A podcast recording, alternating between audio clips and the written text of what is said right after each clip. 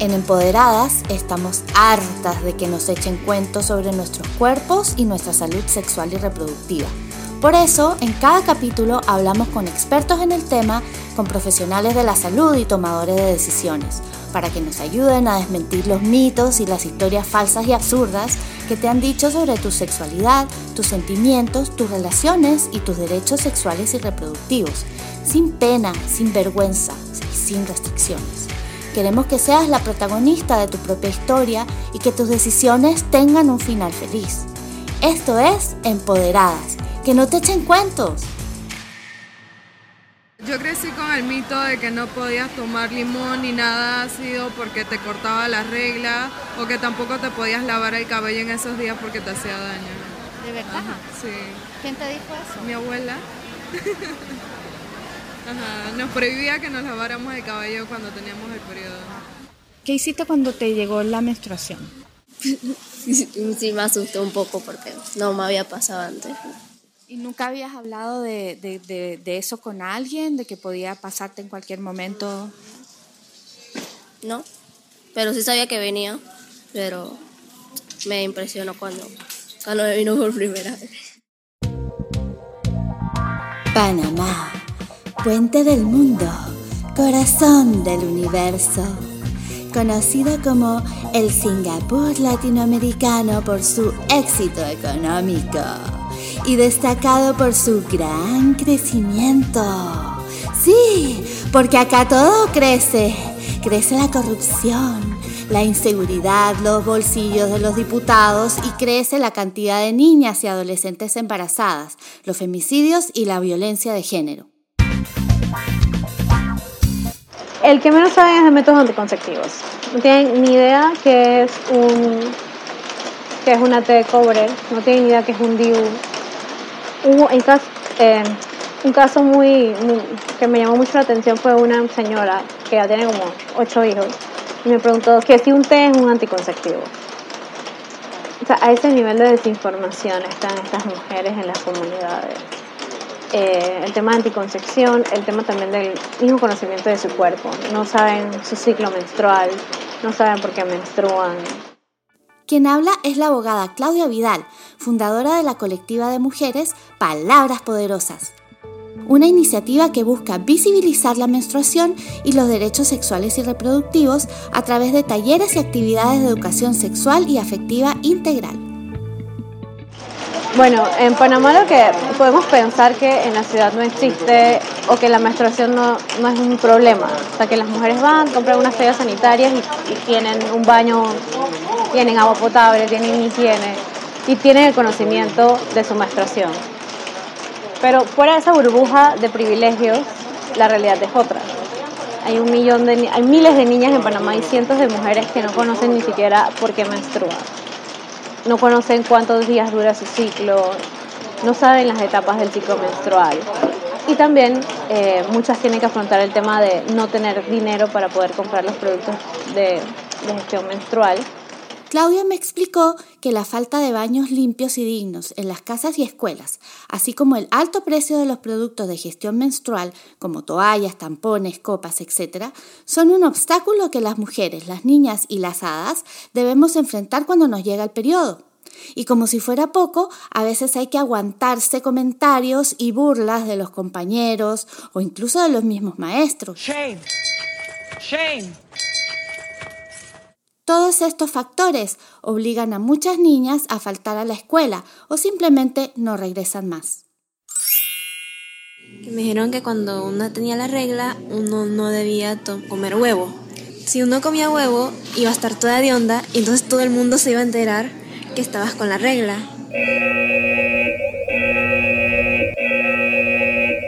Con la mala y absolutamente falsa publicidad que han recibido las feministas e iniciativas de mujeres a través de la historia, uno creería que las personas de las comunidades a donde van las reciben con miedo de que les incendien las casas y se coman a los bebés.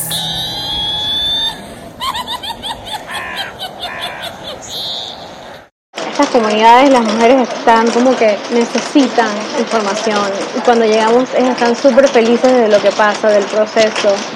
En la escuela fue muy curioso En la escuela fue muy curioso porque eh, hasta los hombres estaban súper emocionados que fuéramos, nos, tenían, nos recibieron con fruta, eh, nos fueron a buscar al puerto para llevarnos en lancha. Al final eh, nos dicen que gracias por tomarse ese tiempo porque más nadie lo hace, más nadie lleva esas charlas que son tan importantes allá. Palabras Poderosas lo hace posible gracias a donaciones de personas como tú y hadas como yo. Además venden t-shirts, copas menstruales, organizan actividades y así pueden financiar los talleres y recolectar productos de gestión menstrual para las niñas y mujeres de las comunidades que visitan. Hemos tenido la participación de niñas desde 10 años hasta mujeres de 50, 60 años. Entonces esta diversidad de edad nos permite también como mapear el hecho de que no solamente las niñas y adolescentes no saben, sino también sus mamás tienen deficiencias de conocimiento, por lo tanto podemos entender que las niñas tampoco están creciendo con la información necesaria. Te preguntarás, ¿cómo hacen para informarse sobre su cuerpo, sobre lo que les pasa? ¿Qué hacen esas niñas y adolescentes cuando les llega el periodo? ¿Qué les dicen en su casa? Estoy segura que nadie le va a hacer un desfile para celebrarlo. Hmm, me gusta la idea de hacer una fiesta cuando te llega la menstruación por primera vez. Bueno, la mayoría cuenta que, que cuando le viene no saben qué es. It's me, Mario. Simplemente le dicen a sus mamás o a sus abuelas y es ah, bueno, vamos a comprarte unas toallas y se la dan. Ya, eso es lo máximo que les, que les dicen, no les, no les dan más información. Y hay otras que sí como que, ay, ahora no puedes jugar con tus hermanos, no puedes subir árboles. Entonces ya como que le van creando esos estereotipos de las cosas que no puede hacer una mujer pero sí no les cuentan nada de cómo en sí, o qué es la regla, o qué es la menstruación. Ahí es donde entran las chicas de Palabras Poderosas. Entonces nuestros talleres se basan básicamente en anatomía, el primer módulo, entender qué es la menstruación, por qué ocurre, cuáles son las partes de nuestro cuerpo, tanto internas como externas, eh, tema de emociones, manejamos todas esas emociones en la menstruación, pero no solamente en la menstruación, sino a lo largo del ciclo menstrual, en las etapas. Eh, le enseñamos también de temas de autoestima, temas de manejo de emociones, eh, hablamos de violencias, hablamos de derechos humanos y em, también como que conozcan todos los productos de gestión menstrual. Y al final también tenemos como una sesión de meditación para recordar cómo fue la primera vez que menstruamos. También podemos tener bailes y hacemos una carta de amor propio. Tratamos como de, de ser bien integrales, que no solamente sea todo académico, sino también que desarrolle como aspectos más emocionales. Ay, qué bonito lo que hacen. Pero qué preocupante es que las mismas jóvenes tengan que cuidar de otras chicas como ellas para poder tener un país y una sociedad un poquito más amorosa, ¿no? Como dicen por ahí... El Estado no me cuida, me cuida mis amigas. El Estado no me cuida, me cuida mis amigas. Una chica en uno de los talleres que nos decía que la mamá le, le comentó, le decía, la regañaba y le decía, tú no te puedes acercar a ningún niño eh, ningún hombre ya después que te vino la menstruación, porque si no vas a quedar embarazada. Entonces ella creció con ese miedo y, y tan solo agarrar la mano a un hombre ya sentía que iba a quedar embarazada la mamá le prohibía comer pepino durante la menstruación porque eso le iba a causar sangrados abundantes, que no puede regar las plantas porque se queman, se dañan, se secan, no puedes sembrar porque no va a nacer nada, no puedes cocinar porque se te daña la comida, sabe mala, no puedes tomar leche durante la menstruación porque huele mal la sangre, no te puedes lavar el cabello, no puedes andar descalza porque el frío te da cólico, que si tomas limón se te va la regla, que si tomas vinagre se te va la regla. Si las cosas son así de serias, no nos queda otra que hacer una intervención de magia científica desmitificadora. Por el poder de la piedra luz. Ah, no, ese, ese es de otro podcast. ok, ok, ahora sí. Lista. Sesos de psicóloga, patas de corredora olímpica, ojos de científica loca, que al sacudir mi varita de sabiduría aparezca la ginecóloga.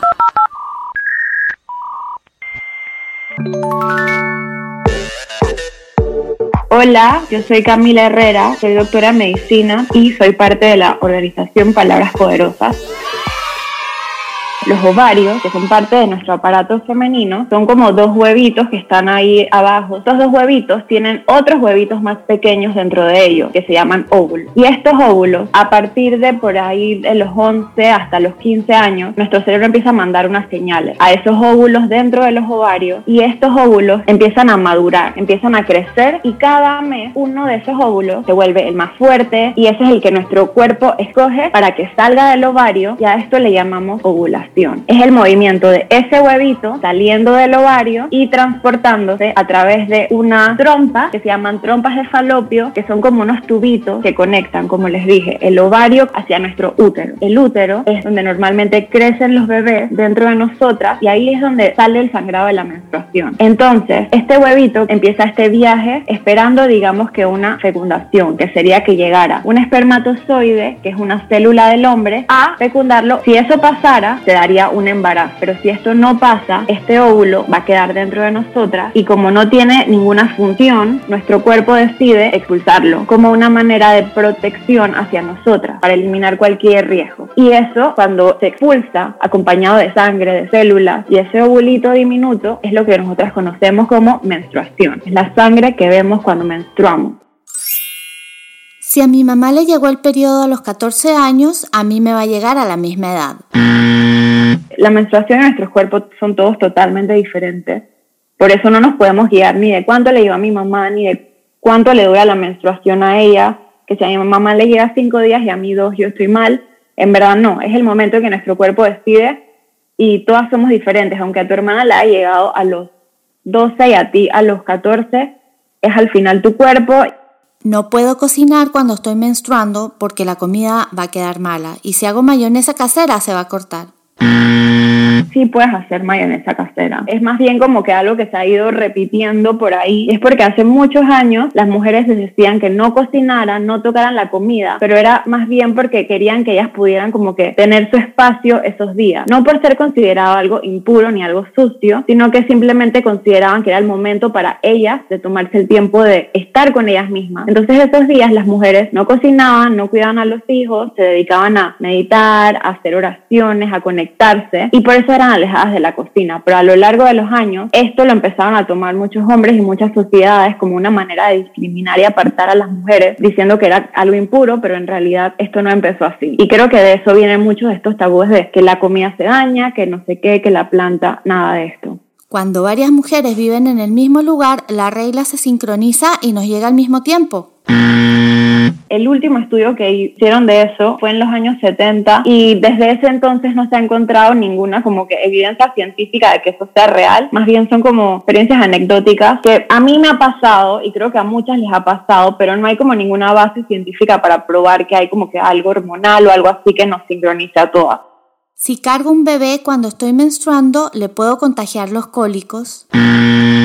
Sí puedes tomar obviamente en brazos a tu bebé, a tu hijo, a tu sobrino. Los cólicos son algo interno que está pasando en nuestro útero para expulsar la, bueno, la menstruación. Y no habría una manera de pasar esto porque es algo súper interno de nosotras y está pasando por nuestras hormonas. No puedo hacer ejercicio ni asistir a la clase de educación física. Si hacemos ejercicio, tenemos mejor energía, cambia nuestro estado de ánimo. Si tenemos un poquito de dolor, nos va a disminuir el dolor. No tenemos ganas, no nos sentimos, no hay que forzarnos, pero si estamos en condiciones de poder realizar un ejercicio, lo mejor que pueden hacer es hacerlo.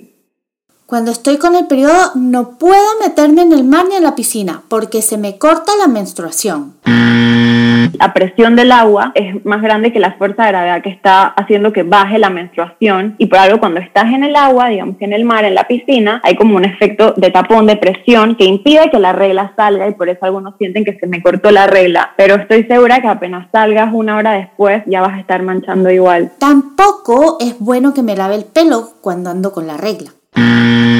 Sí te puedes lavar el pelo. Si lo juntamos con el hecho de que en los días de menstruación hay que tener más cuidado con nuestra higiene, si estamos sudando mucho, nos podemos bañar más a menudo, es depende de cómo nos sintamos más cómodas, pero no va a afectar en nada, nada a la regla, ni los cólicos, ni los dolores, incluso es hasta mejor para ti tomarte ese tiempo de me voy a lavar el pelo, me voy a concentrar en mí, me voy a cuidar, me voy a sentir bien. Cuando me viene el periodo, todo el mundo se da cuenta por el olor. La mayoría de las mujeres siento que empiezan a utilizar toallas sanitarias. Y estas toallas están en contacto con la sangre, como les dije, no es solamente sangre, sino también son fluidos vaginales, se junta con sudor. Tenemos esta toalla puesta, salimos al sol y eso se va juntando y va causando un olor muy característico de la regla que en verdad al final digamos que puede ser normal hasta cierto punto porque son nuestros fluidos y es lo que pasa cuando uno suda y tiene una vida normal. Es el olor de la regla en sí. Oiga, doctora, una preguntita. ¿Se puede tener sexo mientras estamos menstruando?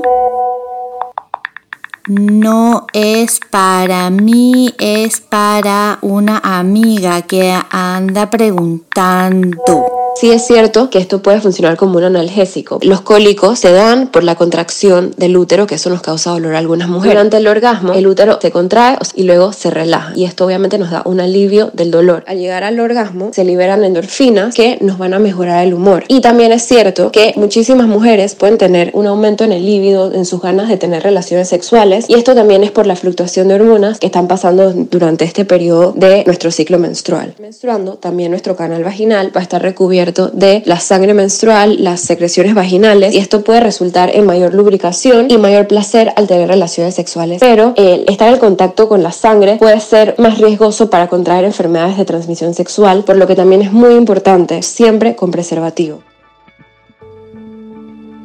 Siempre que tú tengas... Eh, que tu amiga tenga dudas, que algo te haga ruido o te parezca raro, consulta con tu ginecóloga o tu profesional de salud favorita y por supuesto busca a alguien de confianza. Es importantísimo saber cómo funciona nuestro cuerpo y no tenerle miedo ni asco. Reconocernos y aceptarnos nos da armas para protegernos y las herramientas para tomar control sobre nuestras vidas, para construir nuestros castillos y nuestros sueños tal y como los imaginamos. Colorín colorado, acá termina este capítulo de Empoderadas. No dejes que te echen cuento. Es tu vida, es tu cuerpo, son tus dragones y tus decisiones. Empoderadas es un proyecto independiente, escrito y producido por Carolina Proaño Wexman. La postproducción de sonido la hizo David Colindres. Escúchanos en Spotify y en todas las plataformas de podcast de Android y Apple. Estamos en Instagram como arroba empoderadas.pa. Si tienes preguntas, comentarios o nos quieres contar algún mito o experiencia de manera anónima, puedes mandarnos tu mensaje de voz por mensaje directo en Instagram o por email a empoderadaspty.gmail.com. Esta temporada ha sido financiada en parte gracias al Alumni Engagement Grant del Centro Internacional para Periodistas ICFJ por sus siglas en inglés. Agradecemos a la licenciada Claudia Vidal, a la doctora Camila y a todas las voluntarias de Palabras Poderosas por su invaluable trabajo y apoyo a las mujeres y niñas de este país. Y por supuesto a las entrevistadas para este capítulo. La música techno es de NCK el funky es de EO1 y usamos el tema Window Gazing de Ivor Slaney. Efectos y otras músicas son de archivos de Creative Commons y otras plataformas de contenido royalty free. Los derechos empoderadas son reservados.